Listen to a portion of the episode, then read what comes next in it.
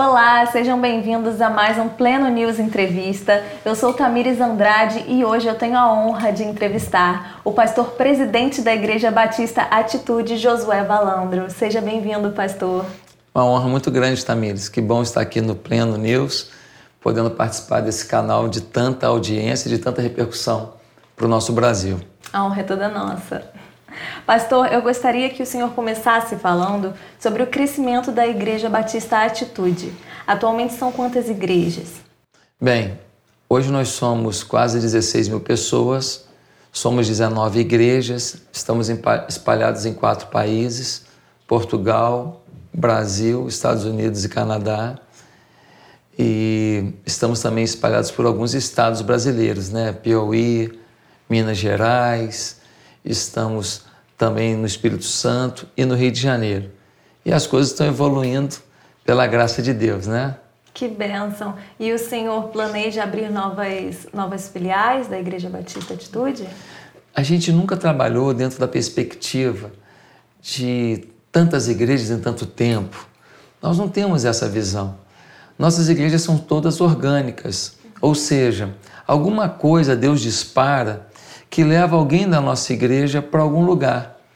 A partir dali, a gente incentiva essa pessoa a abrir uma célula, a gente capacita essa pessoa, orienta essa pessoa, aquela célula vai se multiplicando e de repente tem um grupo de pessoas que justifica se abrir uma igreja.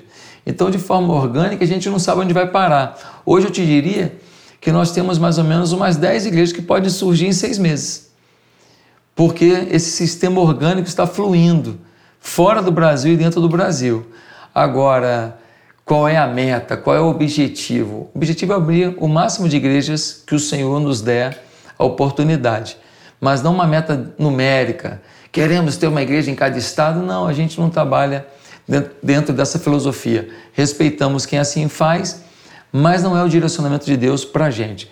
Todas as nossas igrejas são orgânicas. Amém. Está tudo nas mãos de Deus, então. É isso aí.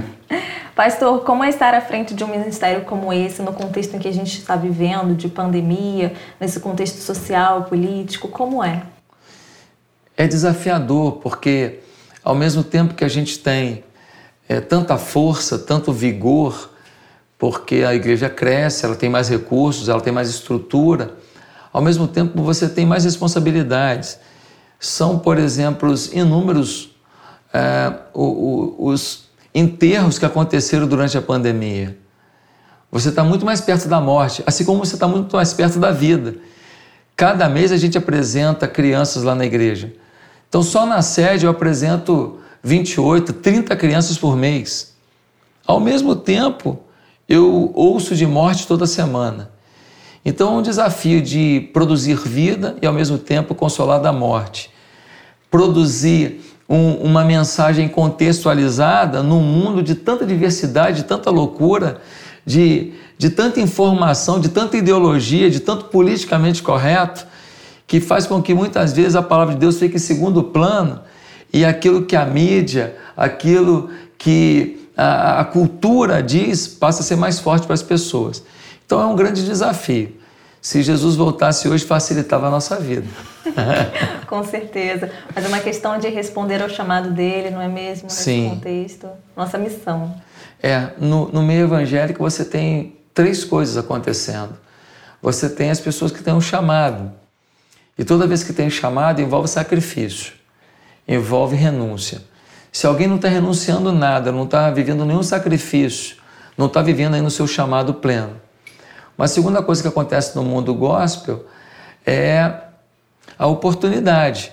Algumas pessoas, elas não vivem essa renúncia, mas elas viram uma oportunidade para ganhar dinheiro, para vender livro, para vender CD, para qualquer coisa. E elas não fazem mal para ninguém, mas elas também não são um espelhamento do que Deus espera de alguém é oportunidade. Estão vivendo do, do meio gospel, não atrapalham muito, mas também não ajudam tanto. E existem os oportunistas, que são aqueles que estão no meio gospel apenas pelos seus objetivos pessoais e que não têm o menor compromisso com a ética cristã, com a palavra de Deus, com a fé cristã e muito menos com a igreja. Então, o desafio que a gente tem hoje é muito maior, porque essas três vertentes estão lado a lado e muitas vezes a gente não sabe quem tem maior voz. Às vezes na internet, alguém do terceiro grupo, dos oportunistas, tem mais oportunidade do que alguém que está se doando e que faz parte do primeiro grupo, dos que atendem um chamado sacrificial.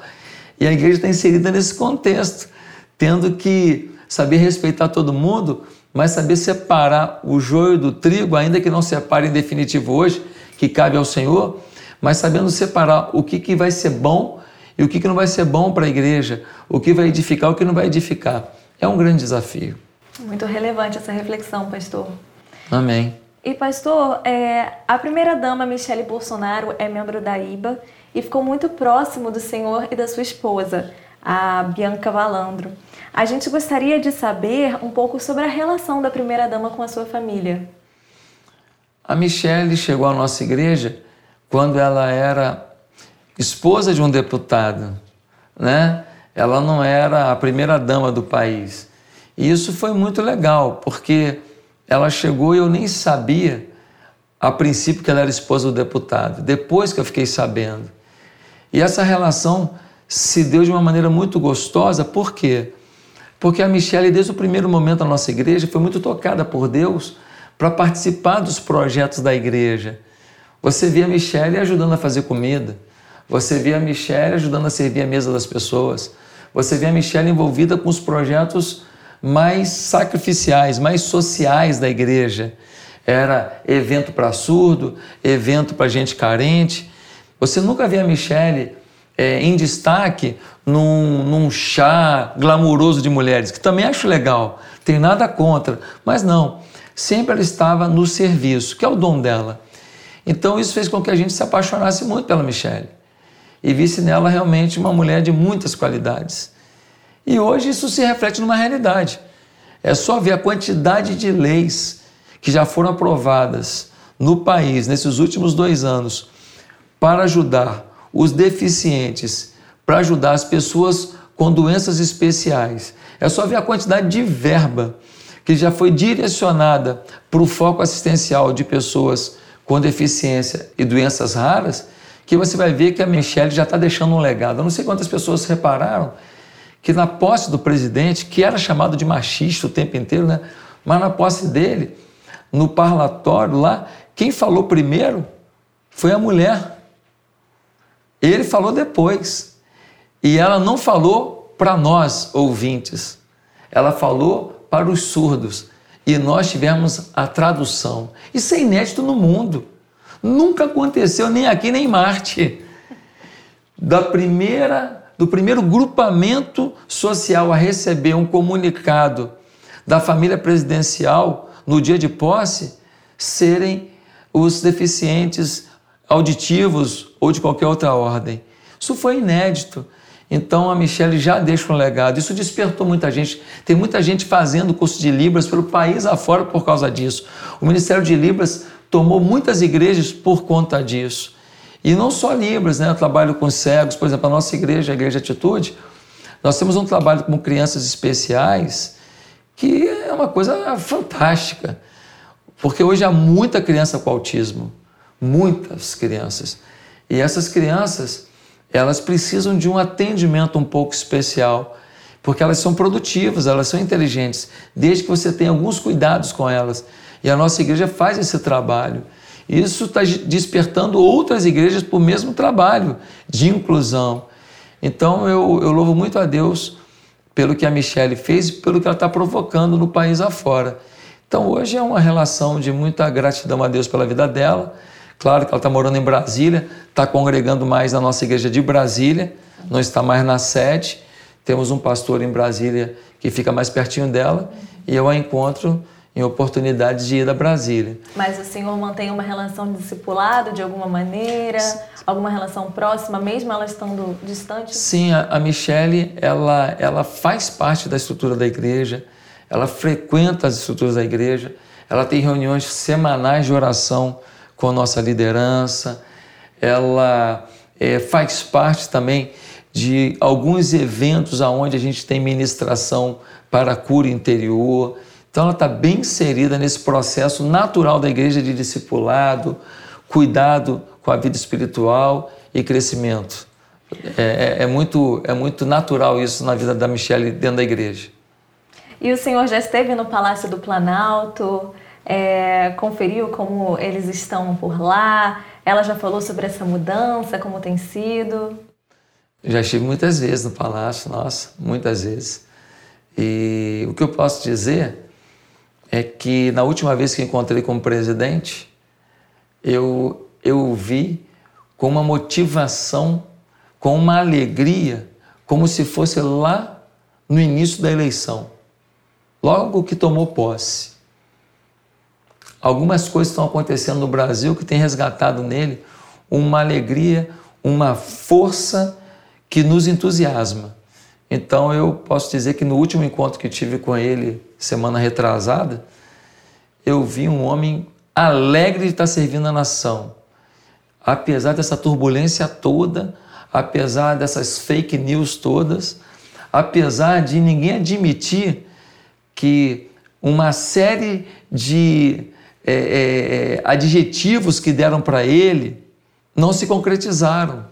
Racista, nazista, homofóbico, ele vai acabar com todo mundo, vai perseguir todo mundo. Muito pelo contrário, está cuidando de todo mundo, melhorando a nação. No meio da pandemia, o Brasil está crescendo economicamente. No meio da pandemia, o mundo inteiro está querendo entender o que está acontecendo aqui. Só não sabe disso a maior parte da imprensa brasileira. Lá fora, os, os jornais internacionais estão falando da economia do Brasil. É algo que eles não estão conseguindo descrever. E aqui dentro, infelizmente, a maior parte da imprensa, não toda, só bate no presidente. Mas não tem problema não. Ele vai ser reeleito e vai continuar essa obra tão transformadora para a nação. Justamente isso que eu ia perguntar. Quais são suas expectativas para as eleições de 2022? Minha expectativa é que o presidente seja reeleito. Minha expectativa é que mais de 50% do parlamento seja renovado entre gente que nunca pisou lá, porque tem muita gente no parlamento que não merece estar lá. Não ama a nação. Gente que bate no presidente o tempo inteiro não ama a nação. Você conseguiria trabalhar com gente te perturbando o dia inteiro? É o que acontece. Tem parlamentares que batem no presidente, batem nos ministros, perseguem o tempo inteiro, é fake news o tempo inteiro. Difícil trabalhar assim. Então, a minha expectativa é que mais da metade do parlamento nunca mais pise em Brasília e que a gente faça uma renovação no Senado e na Câmara de Deputados.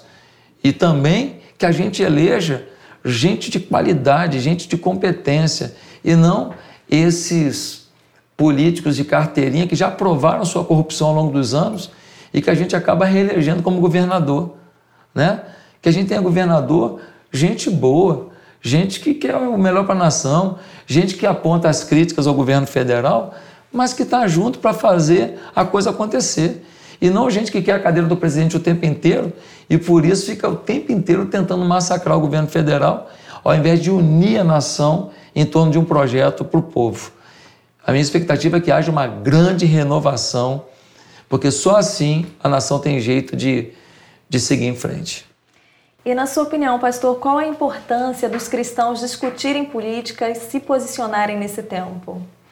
Veja só, a igreja ela confundiu um princípio fundamental.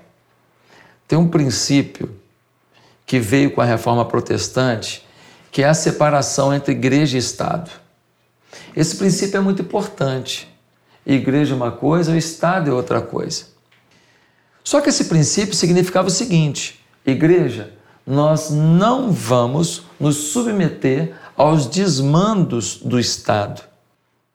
Porém, as pessoas confundiram as coisas. Começaram a achar que a separação entre igreja e Estado era a igreja não falar nada sobre política. Era a igreja não ter atitude cidadã. Era a igreja ignorar sua responsabilidade com a sociedade. E não era esse o princípio da separação entre igreja e Estado. Se você pegar o Velho Testamento, você vai ver os profetas dizendo na cara dos reis onde eles estavam errando. Eles entravam no palácio e falavam na cara do rei: ó, você está maltratando o povo, está errado. Você vai para o Novo Testamento, você vê um profeta que é João Batista colocando o dedo na cara de um rei e falando: Cara, você está errado. Você roubou a mulher do seu irmão. Ele se mete na vida pessoal de um rei. Que história é essa que nós não temos que nos, nos meter na situação política?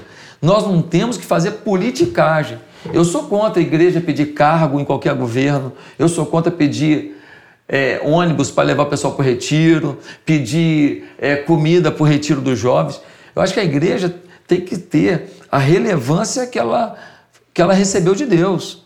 A gente não se vende por essas merrecas, não. A gente vai até o, o, o líder, a autoridade, para pedir coisas em prol da sociedade e para discursar em favor da ética que a palavra de Deus nos apresenta. Então, é uma grande mentira que a igreja não tem que falar de política. Quando a gente se calou, o que aconteceu? Só falou de política quem não era da igreja. E as igrejas que falavam de política não falavam com uma visão cidadã, falavam com uma visão de ter representantes para defender os interesses da sua própria igreja. Então eu vou eleger deputados da minha igreja que vão ajudar nos interesses da minha igreja. E não é para isso que o político evangélico tem que estar lá. Tem que estar lá para pensar Brasil, para defender causas de Brasil, para pensar o que está sendo feito na Amazônia, o que está sendo feito no meio ambiente, o que está sendo feito do saneamento básico. Mais da metade da população não, não tem nada de saneamento básico, não tem água disponível. O que, que é isso? O que, que é isso? Eu fui numa inauguração da transposição do, do Rio São Francisco, do Ceará, junto com o presidente da República, e só aquela inauguração, que era um projeto de Dom Pedro, que ficou guardado há muito tempo. Depois, no governo de esquerda, começaram o projeto, mas roubaram, roubaram, roubaram, não terminaram a obra. E a obra foi se desfazendo. Uma obra tão importante. Só naquela inauguração, 12 milhões de pessoas foram atingidas. 12 milhões de pessoas tendo água em casa. Tem noção do que é isso? Gente que não vai dep depender de carro-pipa de coronel, que cobra no carro-pipa o que quer. Gente, não ter água é roubar sua dignidade de tomar um banho. É roubar sua dignidade de preparar um arroz é, é, que não seja é, é um veneno para sua família. Então, nós não temos coisas básicas. Aí agora a Transnordestina está lá sendo feito uma linha férrea que está parada, ó, dezenas de anos está sendo inaugurada. Então tem a água, agora no meio do Nordeste a pessoa planta e tem como escoar a sua produção. Não é maravilhoso? Não é lindo da dignidade? Esse cara não quer bolsa isso, bolsa aquilo, não. Ele quer dignidade. Ele quer produzir e ganhar dinheiro suficiente para poder melhorar a casinha dele, mandar o filho dele para a escola, botar uma roupa digna, comprar o tratorzinho dele para melhorar a produtividade dele. Ele não quer depender de bolsa isso, bolsa aquilo o resto da vida e viver de salário e miséria, não. O índio. Você chega na Amazônia e pergunta para o índio: o que, que você quer? Ele fala assim: internet. internet. O índio tem, o índio tem celular, querido. A maior parte dos índios tem celular. Ele quer avançar. Aí ele está sentado em cima de minas de nióbio, minas de grafeno, minas de ouro. Ele podia, esse índio, morar num resort. Ia ter um centro médico lá com ressonância magnética, com um eletrocardiograma, com tudo disponível para o índio, só para o índio. Se a gente explorar sem afetar o meio ambiente, com inteligência, a riqueza que Deus colocou no Brasil. Então, é um tempo da igreja falar sobre esses temas, porque prosperidade é um tema de Deus. É um tema de Deus. Ou a Bíblia diz assim: me procurem e eu farei com que vocês passem necessidade. Me procurem e vocês não terão comida. Me procurem e vocês sofrerão. Isso não é papo de Bíblia. Deus não promete que todo mundo ficar rico. Mas a Bíblia diz que o justo nunca passou a falta do pão. Sua descendência não vai passar por isso. É promessa do Senhor. Então a gente precisa trazer uma visão cidadã para a sociedade. Lá atrás, a esquerda foi para as universidades, chegou lá, começou o doutrinamento, o marxismo cultural, o gramicismo, e foi destruindo o conceito de família na nossa juventude. Entra uma moça bonitinha, entra lá, você chega lá três anos depois na faculdade, você olha para ela, você não sabe o que, que é, se é mulher, se é homem, se é um avatar, você não sabe. De tão depreciada que ela está, pela forma que ela se veste, pela forma que ela se olha, pela, pela droga que ela está consumindo. Não é todo mundo, não. Não estou generalizando, não. Mas é muita gente. É muita gente. Isso é um absurdo. Isso é um absurdo. Estão tirando a honra, o relacionamento de pai e filho. E a igreja está deixando isso acontecer. Você pode ver que nos governos é, é, de esquerda, todos os ministérios eram dados. O único ministério que não era entregue a ninguém, o Ministério da Educação. Sempre ficava na mão deles. Eles não davam para partido nenhum. Por quê? Porque na educação está o segredo. É ali que você faz o doutrinamento para se manter no poder e para desqualificar a família para influenciar o filho nos caminhos que deve seguir e no voto que deve dar. Cultura e educação são coisas chaves, né? Fundamental. Uma sociedade, com certeza. É isso aí. E a igreja precisa se posicionar nesse tempo para cumprir o papel dela de cidadã. Perfeito. Não é isso que o senhor está. Ou a igreja se mobiliza, estuda esses, esses casos, traz Bíblia para essa realidade cultural e social, ou então a gente perde a batalha, não vai ter mais jeito. Nós temos talvez a última chance. Entendo, pastor. E qual é a importância de líderes religiosos como o senhor também se posicionarem, é, exercerem uma voz nessa sociedade? Eu acho que todo mundo que tem algo a dizer deve ter a coragem de dizer. Algumas pessoas não falam as coisas que eu estou falando porque elas têm medo de serem retaliadas, canceladas. Nós estamos vivendo a cultura do cancelamento. A gente não luta mais por aprovação de Deus, a gente luta por likes, a gente luta por seguidores, a gente luta por mãozinhas aplaudindo a gente nos comentários. E isso é uma disfunção, isso é um, uma perda de, de missão. Isso é uma desconexão com a realidade da fé. Se eu tiver que perder seguidores porque eu me posicionei em prol da família, que eu perca. Porque com certeza Deus vai me trazer a recompensa.